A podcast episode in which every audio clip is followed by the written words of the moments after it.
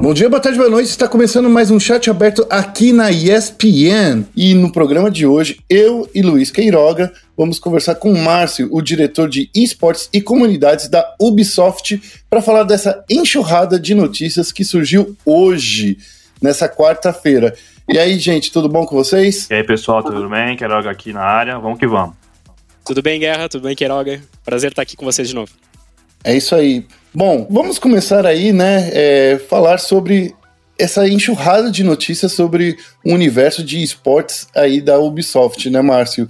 A Ubisoft anunciou nessa quarta-feira um grande plano de esportes tanto para o Brasil quanto para a América Latina e até mundial, né? Detalhou mais coisas do que a gente já tinha visto lá no Six Invitational. Como foi guardar todas essas informações, é, as sete chaves até agora? É, é, tava difícil guardar esse monte de informação, né?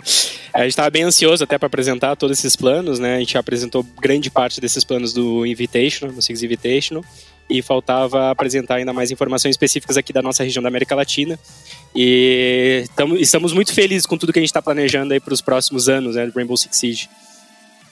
É, Luiz, você, eu vou deixar você começar é, é nessa entrevista aí que a gente está tendo aqui com o Márcio para você liberar a primeira pergunta. Vai, o que, que você quer saber de primeiro lugar? Acho que antes da gente começar a fazer né, uma, análise sobre o novo competitivo, a gente tem que falar sobre a transição, né? O fim de uma etapa longa junto da Ubisoft com a ESL, né? Que estava aí desde 2016, é, 2017. E como que foi esse fim de transição, o, as conversas, para que a gente possa falar sobre o novo competitivo. Então, sem mais delongas, é, Márcio, queria, eu queria saber de você sobre como que foi esses trabalhos finais com a ESL, é, essa, essa transição, a, a assumir o bastão por inteiro. É, então a ESL foi bastante importante né, para o competitivo do Rainbow Six. A gente uh, iniciou o trabalho com eles lá em 2016, né, no primeiro ano do Rainbow Six. O Rainbow Six, não sei se você recorda, mas foi lançado no, em dezembro de 2015. E aí, nos primeiros meses, a gente fez uma série de eventos de comunidade que demonstraram, né, na época, o potencial competitivo né, do jogo.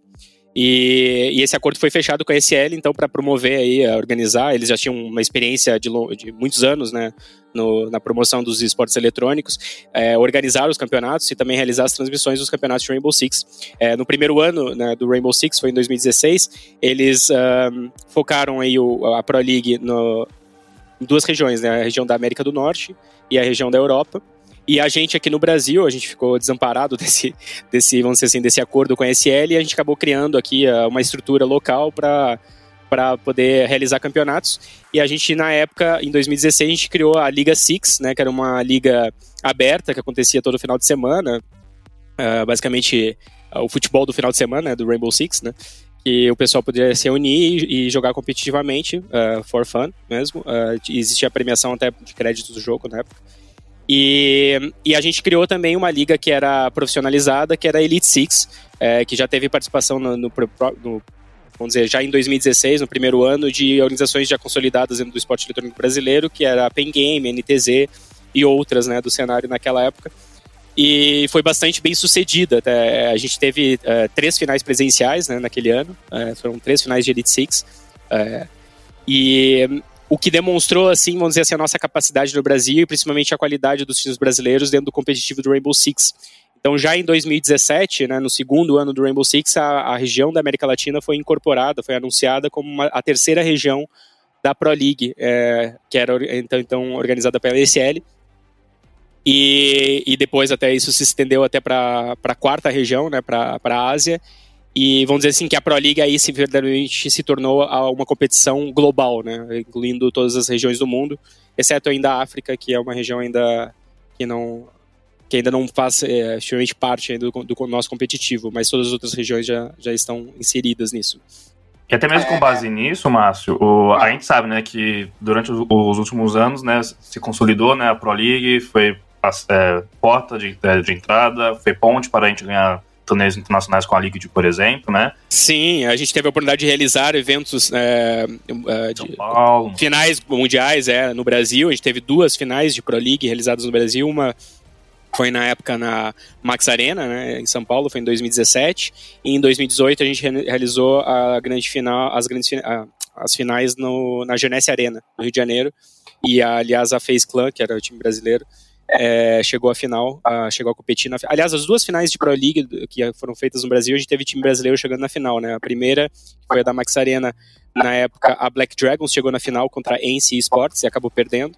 E foi até bastante emocionante na época que a gente teve a vitória da, da Black Dragons na semifinal contra a Penta Sports, que era a, a equipe a ser batida da época, né? A, a equipe que, que era campeã mundial.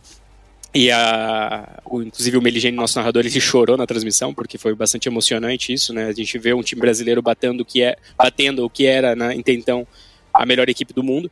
E infelizmente os brasileiros acabaram perdendo a final para a equipe da Ence Sports. E também em 2018 a gente teve a FaZe Clan chegando na final contra a equipe da G2, da G2 que era a melhor equipe, e também foi batida aí na, na final, né? Mas de qualquer forma, a gente teve nas duas finais de Pro League, a gente teve os times brasileiros chegando na grande final. O, e, que foi, foi bastante importante até para mostrar a, nossa, a força do nosso, do nosso, da nossa região aqui, né, dos nossos jogadores e também a força da nossa torcida, né. A gente mostrou aí que a gente encheu dois, duas grandes arenas aí com milhares de torcedores e, e poder fazer toda aquela festa e mostrar assim, o, quão, o quão interessante é realizar grandes eventos no Brasil, porque nossa, nossa torcida é realmente muito apaixonada. Era até nessa época que eu até falava que o Brasil era a Coreia do Sul em, na questão do, do, do Rainbow Six, porque era uma região considerada muito forte, né? E e eu acho que eu acabei queimando o cenário inteiro, zicando o cenário inteiro depois que eu comecei a soltar essa declaração. Zicando porque, assim, a gente teve ninjas em pijamas chegando à final da Six Invitational. Não, não, não, Mas, é, mas só aconteceu nós porque... Continuamos, nós continuamos sendo. Não, é que eu parei de falar. Foi por isso que, que a gente voltou ah, a... Então, por favor, Guerra, não fala mais, tá, Guerra? Nossa, de ESL e Ubisoft, né, já que teve, teve toda essa consolidação, né, e essa história que a gente teve é, de estrutura e competitivo de fato, né, o, qual foi o momento, duas perguntas, qual foi o momento que vocês perceberam, a Ubisoft lá de fora, vocês, Brasil, é, viram que podiam dar um passo autônomo, né, de assumir toda a operação e comentar sobre essa a transição, né, final, porque até mesmo que teve, né, no, com o final da Pro League, né, a gente teve aí no, no cenário alguns jogadores, o pessoal comentando sobre essa transição, que teve a equipe que foi, sei lá, focar na Challenge League, na Pro League, é, uhum. deixou de apostar no Brasileirão e hoje a gente, a gente vê que, né, acabou Pro League, esse sistema com a ESL e tudo vai direcionar para o Brasileirão, né? Para o Brasileirão, é. O que, o que faz muito sentido, né, na realidade. Mas uh, vamos lá. Então, o, o, quando que a Ubisoft reconheceu que tinha capacidade? Bom, primeiro a gente já tinha feito um. É, vamos dizer assim, que o, o, a Ubisoft, até o lançamento do Rainbow Six, não tinha um know-how dentro do mercado de esporte eletrônico, né? O nosso, assim, esse know-how ele foi sendo adquirido nesses últimos quatro anos de Rainbow Six é, as equipes elas foram se formando né, internamente, então agora a gente tem equipes especializadas em esporte eletrônico nos Estados Unidos, na Europa, na Ásia, aqui no, na América Latina e também dentro do próprio estúdio de desenvolvimento, né, na Ubisoft Montreal. É, então, vamos dizer assim, que a gente não, tem, não tinha esse know-how, né, a gente não tinha essa expertise que ela foi sendo adquirida ao longo desses anos. Aí, já alguns anos atrás, né, foi, isso foi uma decisão uh, realizada em 2018, é, a gente via uma necessidade de uh, alongar a, a Pro League. A Pro League ela tinha temporadas muito curtas. E dentro dessa reestruturação da época de calendário, a gente criou os Majors. Os Majors, né? Inclusive, a gente teve dois Majors que foram realizados. Fora o Six Invitation, que é um campeonato à parte, né? Que não deixa de ser um Major também, mas a gente teve outros dois Majors que eram os Majors de agosto. Então, a gente teve o Major de Paris, né? E depois a gente teve o Major de Raleigh, é, nos Estados Unidos. E esses dois majors eram eventos com, uh, ah, 100% organizados pela própria Ubisoft. Além do Six Invitation, que já era um evento organizado pela Ubisoft, é, esses majors foram eventos realizados pela Ubisoft. E foram, uh, vamos dizer assim, uh, eventos que abriram a oportunidade dessas equipes uh, adquirirem ainda mais capacidades internas para a organização de, de campeonatos e, e, transmissão, o que seja. De qualquer forma, assim, a Ubisoft, claro, ela trabalha com uma, uma, uma diversidade de parceiros, ela não trabalha de forma única, né? Então ela trabalha com diversos fornecedores em várias regiões. O que esse modelo novo está implementando agora é uma regionalização e uma descentralização do modelo. Antes era tudo concentrado na mão da ESL, né, de uma forma de um âmbito global. E agora o que a gente está criando é uma autonomia de cada região implementar um modelo competitivo diferente de acordo com as necessidades de cada uma das regiões. Então, claro, a gente tem um programa global que é unificado, mas a gente tem cada região investindo no que é necessário para desenvolver o cenário competitivo do Rainbow Six Siege dentro dessa região. Então, vamos dizer assim, na Europa, a gente vai ter, os, a, gente vai ter a Liga Europeia, mas a gente vai ter os campeonatos nacionais lá. Então, em cada, em cada país da Europa, a gente vai ter um campeonato nacional. A gente vai ter o campeonato espanhol, a gente vai ter o campeonato francês, o campeonato alemão, o campeonato inglês. E a gente vai ter a Liga Europeia, que é como se fosse a Copa dos, ah, vamos dizer assim, a Champions League é, do Rainbow Six. E aqui na América Latina, como vocês viram no anúncio, a gente vai ter três campeonatos uh, regionais. A gente vai ter o Campeonato Brasileiro, a gente vai ter o Campeonato Mexicano e a gente vai ter o Campeonato Sul-Americano. E a gente vai ter a Copa Elite Six, que é o nosso, vamos dizer, a nossa Libertadores de América, que vai ser o campeonato que vai reunir os melhores times da América Latina para classificar para o Major. Né? Então, na Liga, da, na Liga da América do Norte, bom, a gente vai ter o Campeonato Americano e o Campeonato Canadense. Né? Então, é, e, e combinando aí na Liga Norte-Americana. Então, cada, cada região está criando o seu próprio modelo, o que permite ainda uma mundialização maior ainda do, do competitivo Rainbow Six. Assim, a, a, penetração, vamos dizer assim, das competições vai ser muito, muito maior, mas tudo interligado para... Uh, ah, e com um caminho bem claro para todos os times para onde você quer chegar. Então, o, uh, vamos dizer assim, uh, o que a gente via de problema, por exemplo, no Rainbow Six, uh, no, nesses últimos anos é que quando a gente fez a criação do Campeonato Brasileiro, é, a gente tinha duas competições rodando né, de forma paralela, e que era a Pro League e o Campeonato Brasileiro. E, e que acabava equipe... tirando um pouco da, da, da, atenção, né? De um dos dois, né? Principalmente e, do Campeonato Brasileiro. E, isso, exatamente. E eram as mesmas equipes competindo nessas duas, nessas duas competições, né?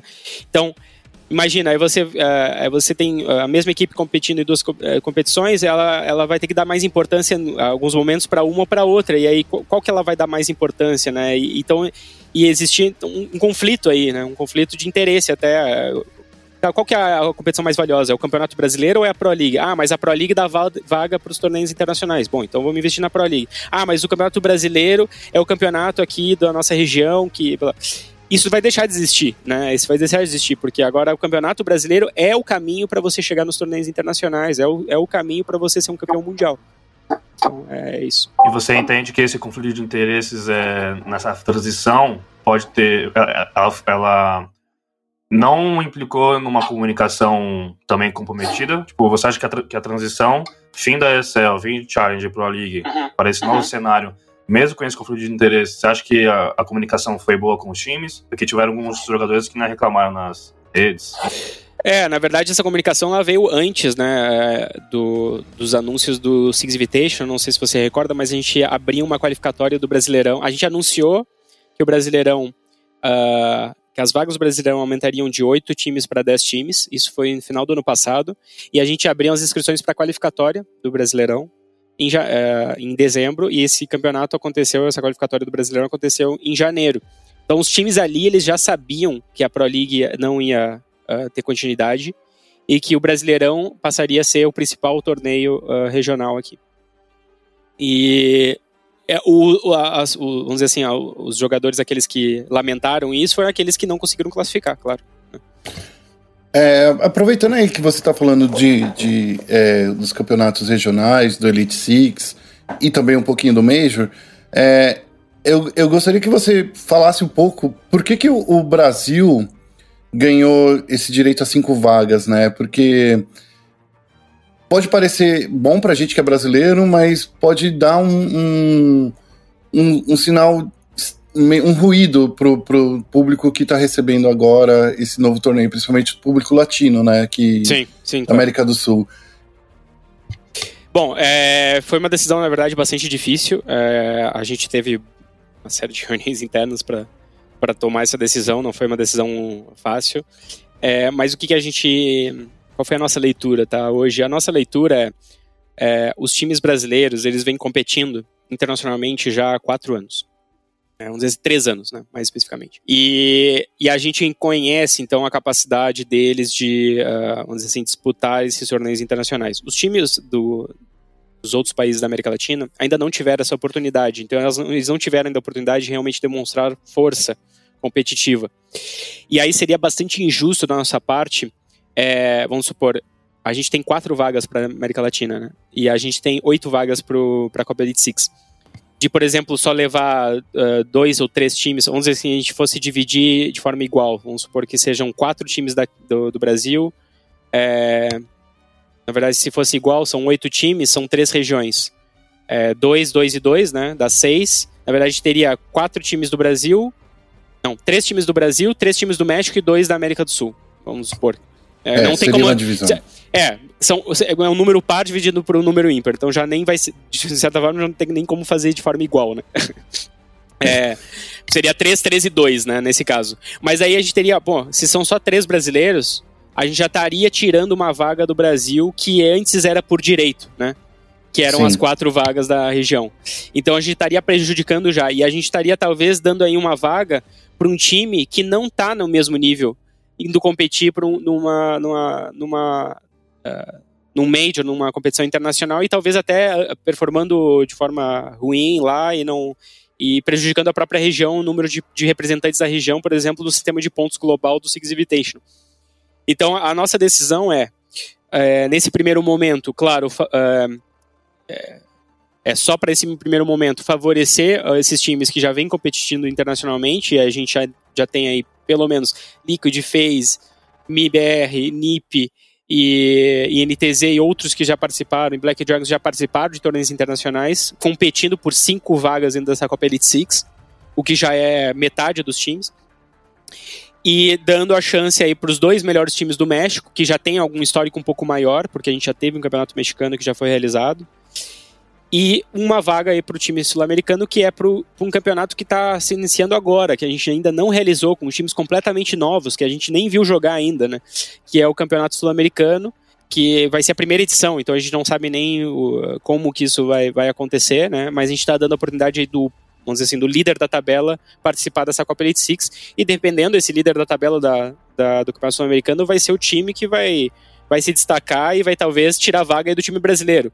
Se isso acontecer, se os times da Argentina, do Chile ou os times mexicanos demonstrarem que eles uh, estão no mesmo nível do, do Brasil e estão tirando vagas dos times brasileiros, a gente vai aí fazer uma redistribuição dessas vagas para os próximos anos. Então isso, isso não é uma regra que vale para os próximos cinco anos, mas todo ano a gente vai reavaliar exatamente esse número de vagas.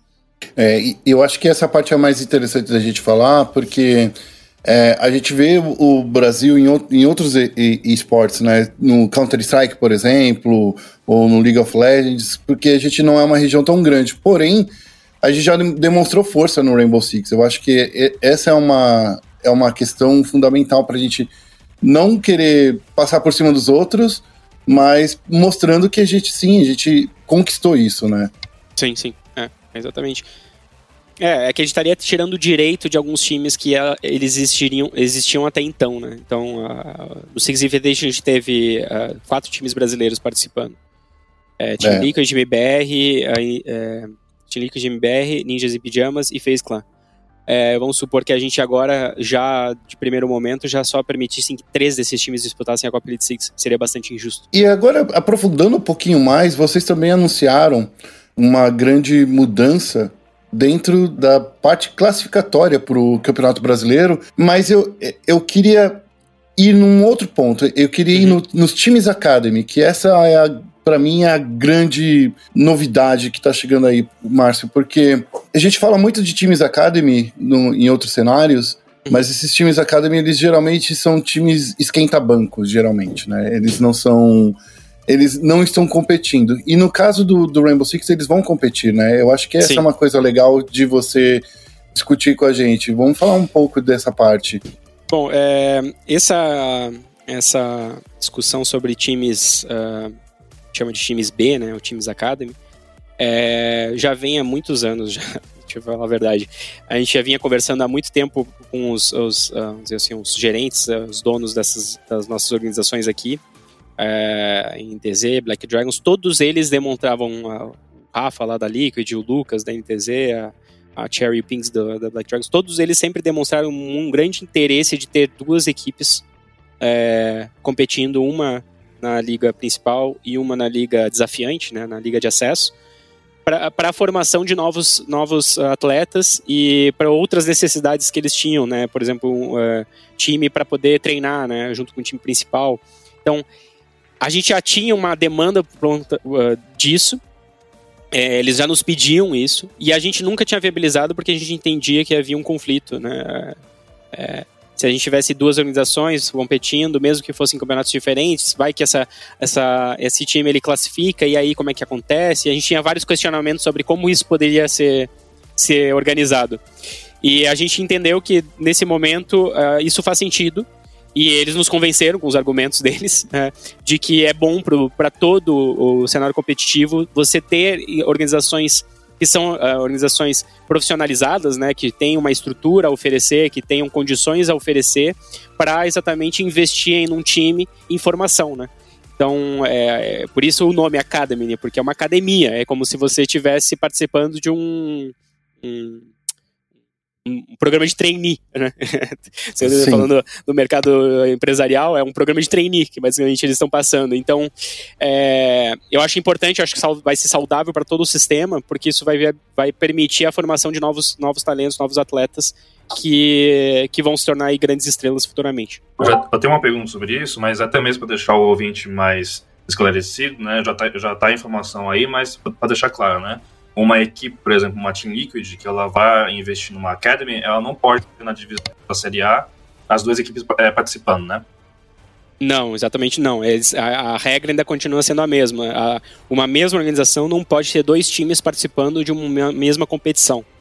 Então, vamos supor que a, o time Academy ele, ele se classifica, vamos dizer, ele vença a Série B e ganha a partida de promoção para a Série A, é essa organização, no caso, vamos supor que seja a Liquid, ela vai ter que optar entre as duas, os dois times que eles têm. É, e ele vai ter que vender, vamos dizer assim, ou finalizar o contrato com a outra equipe, seja.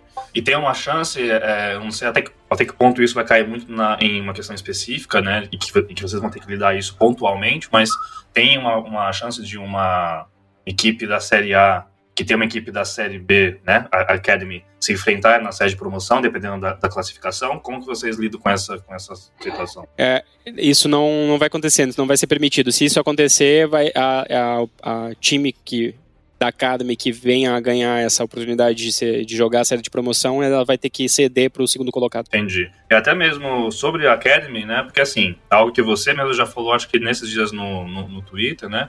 Todo torneio competitivo do, da I6, ele, é, ele não é sobre só jogadores homens, né, que jogam.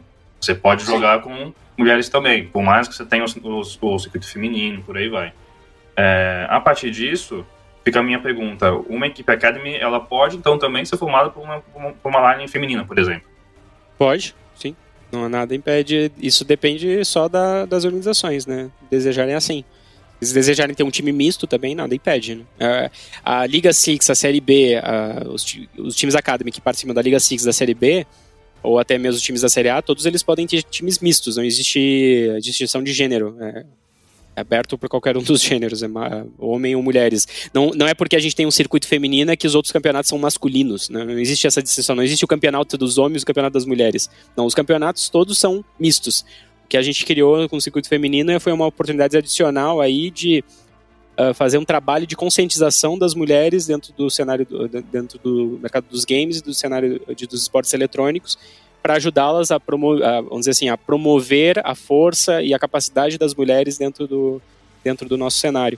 E então é um projeto à parte, ele é um projeto que é dedicado para as mulheres, né? Mas as outras competições, as competições oficiais são todas elas uh, abertas para homens e para mulheres. Se as organizações desejarem ter times mistos ou times só de mulheres, eles podem. É, é o, é o chamado é, mercado misto, né? É os times mistos, eles. Times mistos.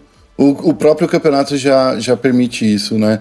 Sim, tem... gente, isso foi desde os primórdios do Rainbow Six, né? A primeira line da, da Black Dragons, a Cherry Guns era a jogadora do time.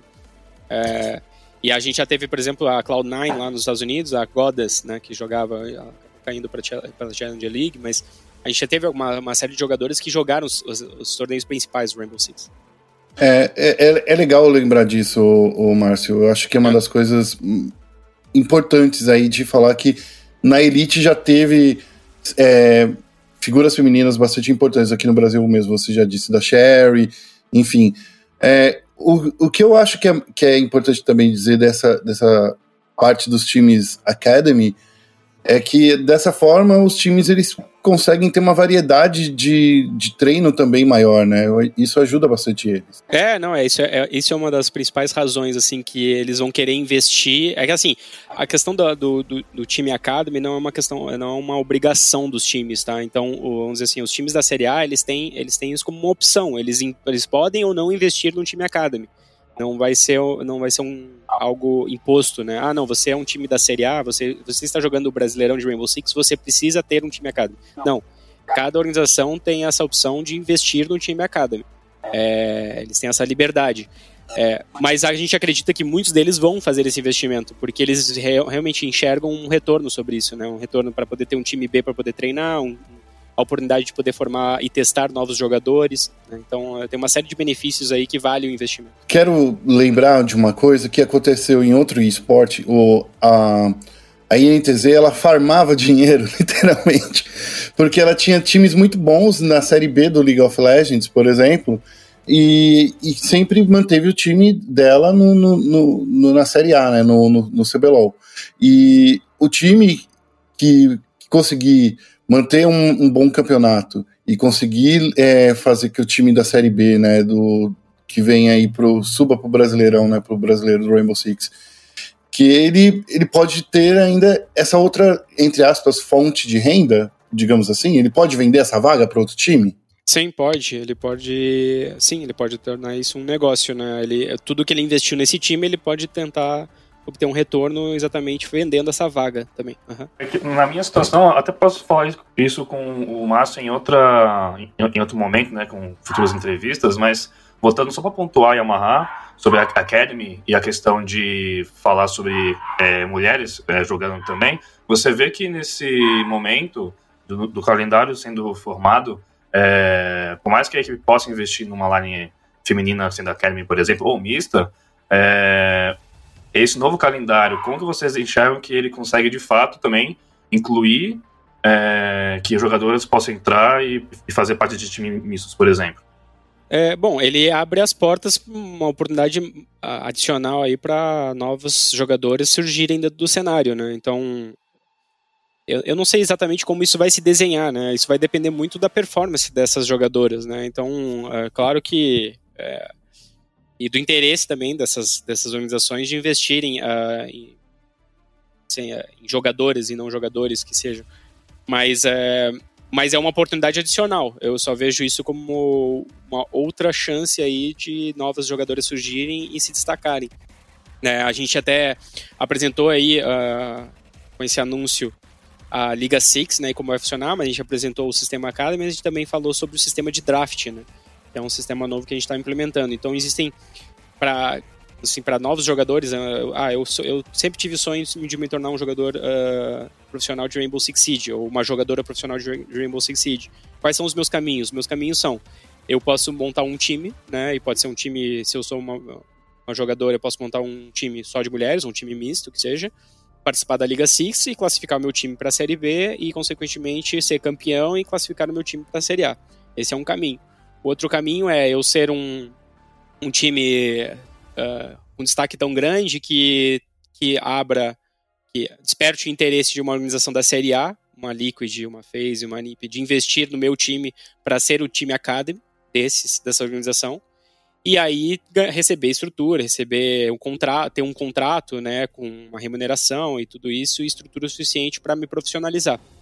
E a outra opção é, se você é uma jogadora uh, muito talentosa e você não conseguiu formar um time feminino que te dê destaque, ou um time misto que te dê destaque, né, ou se você é um jogador, um jogador independente disso, você ainda assim pode participar de um sistema de draft, né, que é um sistema de descoberta de novas, novos talentos, em que a, todo ano um time da Série A ele vai obrigatoriamente recrutar um novo, uma, um, uma nova promessa ainda do competitivo. E, e pode ser uma jogadora, né? Nada impede que seja uma jogadora aí ser integrada dentro de um time academy, dentro do time principal. Vai ser da escolha do, das várias organizações é, tomar essa decisão. Então, talvez aí abra mais portas para novos jogadores surgirem e serem incorporados em, em, times mistos. Gostaria de ver isso, na verdade. A gente gostaria de ter, ver uma representação feminina maior. Todo mundo quer ver, né? É, até mesmo acho que algo que eu, a gente estava é, comentando, né? Com tanta novidade, com tanto anúncio que vocês estão fazendo, E o coronavírus, né? Porque como que nesse cenário que nós estamos vivendo hoje, que ele é totalmente né, uma exceção aí, é, que limita vários investimentos, limita várias situações, como que são os impactos é, é, em termos de estrutura, de calendário, até mesmo talvez de, de patrocinador, né? Como que isso, como que vocês estão tendo um plano de contingência? Bom, a gente está trabalhando hoje num cenário de bastante incerteza, né? A gente, desde o início do ano, né, com toda essa situação aí que é, é bastante triste da, da pandemia, né, que está afetando muito, muitas pessoas, né, e não só isso, mas está matando muita gente, né, o, que é horrível né, de, de pensar, né, a gente não gosta nem de, de, pensar nisso, mas a gente tem que pensar, né, porque a gente tem que encontrar soluções.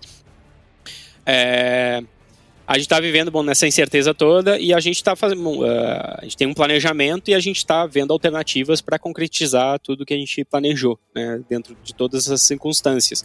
Claro que tudo que venha a possivelmente colocar em risco, a gente não. Uh, a, a saúde das pessoas, a gente não vai realizar. A gente prefere, obviamente, cancelar e postergar qualquer tipo de, de competição ou, ou uh, é, mudar os planos, basicamente, porque o, o dizer, o prioritário sempre é a vida das pessoas, é a saúde das pessoas e a gente nunca vai querer colocar em risco ninguém.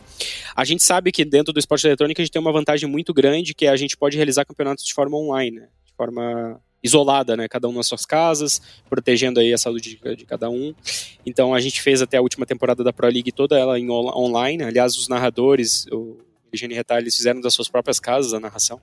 Então a gente tem ainda no esporte eletrônico essa, essa alternativa aí, de viabilizar os campeonatos, todo ele de forma online. E a gente está considerando isso como um plano, um plano B, caso a situação aí do coronavírus, é, no coronavírus não melhore, principalmente no Brasil, né, nos próximos, nas próximas semanas, né. E o que é muito provável, né? Então a gente tá, a gente até já entrou num acordo com as próprias organizações do Campeonato Brasileiro de tomar essa decisão agora início de junho. Então a gente vai se unir com os times e vai tomar uma decisão é, para decidir conjuntamente que formato que a gente vai realizar o primeiro turno do Campeonato Brasileiro. Se ele vai ser realizado de forma presencial, se ele vai ser realizado de forma online. É, tudo indica, pelos números que a gente está vendo, que cada vez são maiores, né? É, e a situação está ficando cada vez mais crítica no Brasil tudo indica que o primeiro turno do Campeonato Brasileiro vai ser provavelmente realizado de forma online. Mas claro, o nosso plano é e sempre seria o ideal é a realização dele de forma presencial. Se não for nesse primeiro turno, a gente tem esse como plano para o segundo turno. Se no, segundo turno não, também não, não for possível, a gente vai realizar de forma online. E assim a gente vai levando até, até o momento que a gente tiver essa possibilidade. A gente tem a, a gente tem a opção de fazer dos dois formatos. Então, o nosso objetivo sempre vai ser fazer no formato presencial. Se não for possível, a gente vai fazer no formato online. O que não é viável são os, os torneios internacionais, né? Então, os torneios internacionais, sim, eles acabam deixando de existir, porque é, você tem que fazer ele de forma presencial. Não existe a opção de fazer ele de forma online. Então, e você tem que fazer, você tem que viajar atletas, né? Você tem que as equipes elas precisam viajar internacionalmente e hoje isso é praticamente inviável, né? Hoje você vai realizar viagens internacionais e sem colocar, sem contar que você está colocando em risco a vida da a saúde de todo mundo, né? Então, é, muito provavelmente, se a situação do coronavírus não melhorar, os eventos internacionais, tanto o Copa Elite Six quanto o Major, esses vão ser revistos e vão ser ou adiados ou cancelados, dependendo da situação. É, eu acho que esse é o, é o principal fator, Márcio, porque o que você está deixando muito claro para a gente que a Ubisoft está realmente olhando para a saúde não só dos jogadores, mas eu acho que de toda a estrutura, porque quando a gente fala de um evento internacional, não é só os jogadores, né? Não são apenas não, os cinco jogadores. Tem, é, tem o staff, tem uhum. todo mundo que está por trás para para colocar um estádio em pé para você fazer um evento. É, é muita gente, não é. É muita gente envolvida. É muita gente é, envolvida. Eu, eu, tive a oportunidade de estar em um Six Invitational e a quantidade de pessoas que estavam lá nos bastidores, ela é imensamente maior do que só os jogadores que estavam jogando, né? Então, assim, é, é uma equipe muito grande e, e, tem que ter responsabilidade por todas essas pessoas, né? Sim, sim. Não, com certeza, sempre vai ser a prioridade, né? a vida. É, isso é sempre prioritário. Nada substitui. Então significa que talvez esse ano a gente possa pensar aí no. É, é claro que ainda está nos planos de fazer o Elite Six ainda em, no, no, no final de julho, né? E, e ainda está no plano Sim, de fazer ainda, o Major. ainda, é, ainda há tempo de plane, uh, planejar, organizar e realizar. Ainda há tempo, se a situação melhorar. Se a gente chegar um, um, um momento um pouco mais para frente que a gente vê que não há mais tempo para organizar e realizar, mesmo que a situação melhore justamente na semana, vamos supor, do, do evento, a gente vai ter que cancelar antes. Então, é, essas decisões elas não podem ser tomadas uma semana antes, elas têm que ser tomadas pelo menos um mês antes. Sim. Para fechar aí, ô Márcio, a gente precisava falar um pouquinho sobre. É, eu queria trazer de volta, já que a gente falou dos eventos internacionais, eu queria falar do Major, né? É, e porque a gente falou um pouquinho lá no começo, mas a gente queria falar aí do Major e talvez aí também do, do, do Six Invitational. O Six Invitational já tinha dito, já tinha é, divulgado, né? Vocês já tinham divulgado que ia ser por questão de pontos, né? É, os times que vão jogar no Six Invitational, eles vão passar por um sistema de. Qual é o nome mesmo? Esqueci. Um, ai, sistema de ranking global, é, né? ranking global, é, vai ter um ranking global, exatamente. Esse ranking global vai vir exatamente os, os representantes é, latino-americanos, eles vão vir desse Elite Six, né? Caso Sim. não aconteça o, o Elite Six, como fica o Invitational do ano que vem? Então, a gente já discutiu isso internamente. É, a gente está criando um critério de distribuição desses pontos, é, basicamente dentro daqueles representantes dos melhores da tabela de cada uma das da, dos campeonatos. Né? Então, a gente já criou uma forma de distribuir uh, os, a pontuação sem a realização da Elite Six e sem a realização do próprio Major, né? nesse, nesse trimestre agora, nessa primeira season. Uh, depois, a nossa ideia é, bom, se for realizado, por exemplo, o Major de novembro, a gente está discutindo talvez de dar uma, um peso maior para a pontuação do Major que venha a ser, ser realizado em novembro. Mas isso ainda não foi definido. Só, essa definição só vai vir no momento que a gente realmente tomar essa decisão. Até porque a gente não sabe nem se o Major de novembro vai, vai ser realizado, né? Certo. situação, né? É verdade. Então, é. Então, mas a, existe uma forma, né? A gente vai, claro, a gente vai ter que tomar uma decisão de arbitragem, né? É, é, de dizer assim, não, ok, vamos distribuir as pontuações dessa, dessa forma. Tantos pontos por primeiro colocado do Brasil, tantos pontos por segundo colocado, tantos pontos por, por primeiro colocado do México, tantos pontos por segundo colocado. A gente vai ter que criar algum critério de distribuição dessa pontuação dentro dos campeonatos eh, esses uh, regionalizados que são passíveis de realização uh, no formato online, mesmo com a situação do coronavírus. Então, mais do que nunca, o BR6 fica é, mais relevante mais, ainda. Mais ainda, exatamente. Mais é, ainda. Então é, é bom para a gente ficar de olho, é, tanto no, no, no, cenário brasileiro também. E tem uma outra novidade, né, Márcio, que vocês divulgaram aí, que vocês vão transmitir o torneio, to, todos os torneios internacionais, né? É, o europeu, o americano. É, então é bom ficar de olho nesses torneios também, né? Sim, sim. É, a gente tá está bem empolgado com essa oportunidade de poder transmitir esses outros torneios e mostrar assim para o público brasileiro, pro, da América Latina todo, é, as, as, competições né, das outras regiões. A gente não tinha isso, a gente uh, muitos fãs, né, muita, muita gente da comunidade nos pedia, oh, por que vocês não transmitem o campeonato europeu, a, a Pro League da Europa, né, na época? Por que vocês não transmitem em português o, a Pro League americana? É, e agora a gente vai começar a transmitir, é legal porque é a oportunidade de a gente ver também uh, outras grandes equipes do mundo competindo e e a gente vai ter grandes clubes aí participando. Não sei se vocês viram, mas a Virtus Pro acabou de anunciar que vai entrar no Rainbow Six. É. Sim. É, eles eles adquiriram a line aí da Ford.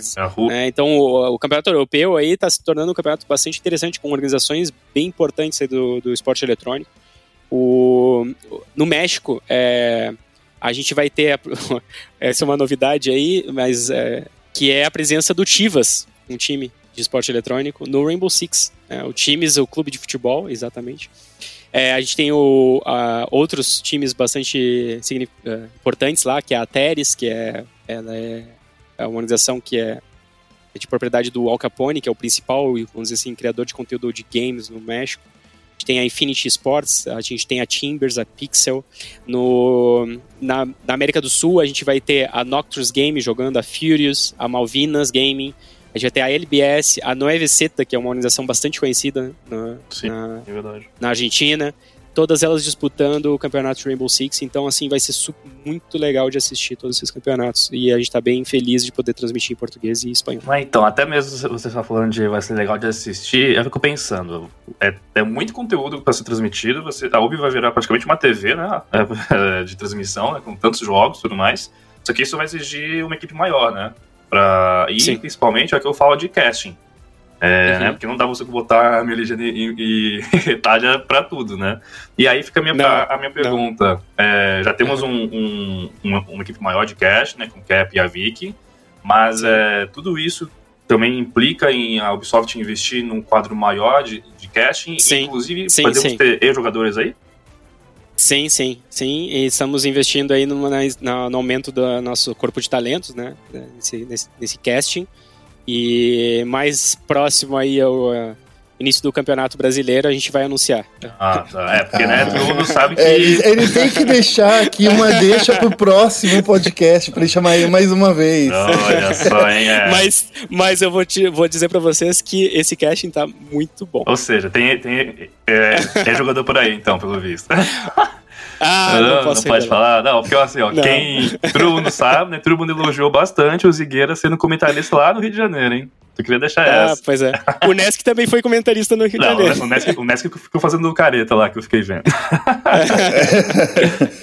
é, tá bom. Márcio, muito obrigado. É, então, para galera, é, só para lembrar a galera, o BR6 começa agora em junho, né? Então a gente vai ter muita coisa boa aí para ver já nessa esse primeiro turno.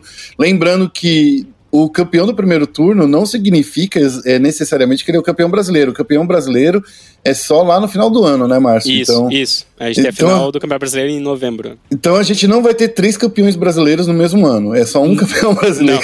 Não, só existe um campeão. É, a gente, todos os anos de BR6 a gente só tem um campeão por ano, né? O ano passado foi a Liquid, o ano anterior, os últimos dois outros anos foi a Fonte, né, e a FaZe. Exatamente. Então, vamos ficar aí de olho. Márcio, muito obrigado por você ter vindo aqui tirar algumas dúvidas. Eu acho que é, a gente vai ter que chamar você de novo, porque o programa ficou curto, não deu para a gente abordar profundamente todos os fatores. Mas obrigado mesmo por você ter vindo aí prazer foi meu, estou sempre aqui, disposto aí a participar. É, fico feliz de tirar as dúvidas e esclarecer é, e conversar aí também sobre o esporte eletrônico que é tão apaixonante aí pra gente. Muito. Todos, de todos os jogos, todas as modalidades que sejam. E você que é nosso ouvinte aí do Central Esportes, fique esperto lá no nosso site, tem todas essas informações, inclusive mais no novidades sobre o cenário competitivo de Rainbow Six. Basta acessar agora mesmo espn.com.br barra esportes para você ficar sabendo de tudo. O Queiroga está trabalhando aí já, já faz desde o final de semana, né, nesses conteúdos. O, não é Queiroga, você é, é o maior entusiasta do Rainbow Six aqui na ESPN, né? Então você ficou para ficou para você essa missão aí de produzir esse conteúdo. O que a paixão não faz com a gente, né? Tô aqui desde o final de semana ralando, mas porque né, é um grande jogo, incrível. Todo mundo sabe que eu amo, então vamos que vamos. Quanto mais Rainbow Six, melhor, né? e, e, nós e nós te amamos também, ah. E amamos vocês, amamos o Guerra também. Tá vendo? Ah, muito amor aqui nesse podcast. É, Márcio, como as pessoas te seguem, pra, já que você se prontificou aí para a galera tirar dúvidas, qual, é, como as pessoas tiram essas dúvidas é, nas redes sociais? Bom, aí o pessoal pode tirar as dúvidas no, nos canais do Rainbow Six BR, né? A gente tem uh, Twitter, uh, Instagram, Facebook, o YouTube. E também nas próprias uh, redes sociais, as minhas redes sociais, é Márcio Canosa. Vocês encontram em todas as, as, essas redes sociais também. Estou sempre lá respondendo dúvidas aí da galera. É, respondendo pro player respondendo pro player, respondendo. é, respondendo todo mundo. Estou sempre disposto aí a, a, conversar. Beleza. Gente, acessem também as nossas redes sociais, ESPN Esportes BR, tanto no Twitter quanto no Facebook. A gente vai ficando por aqui e até o próximo Central Esportes. Obrigado para todo mundo e um abraço. Valeu, tchau, tchau. Valeu, pessoal. Valeu, tchau, tchau. Obrigado.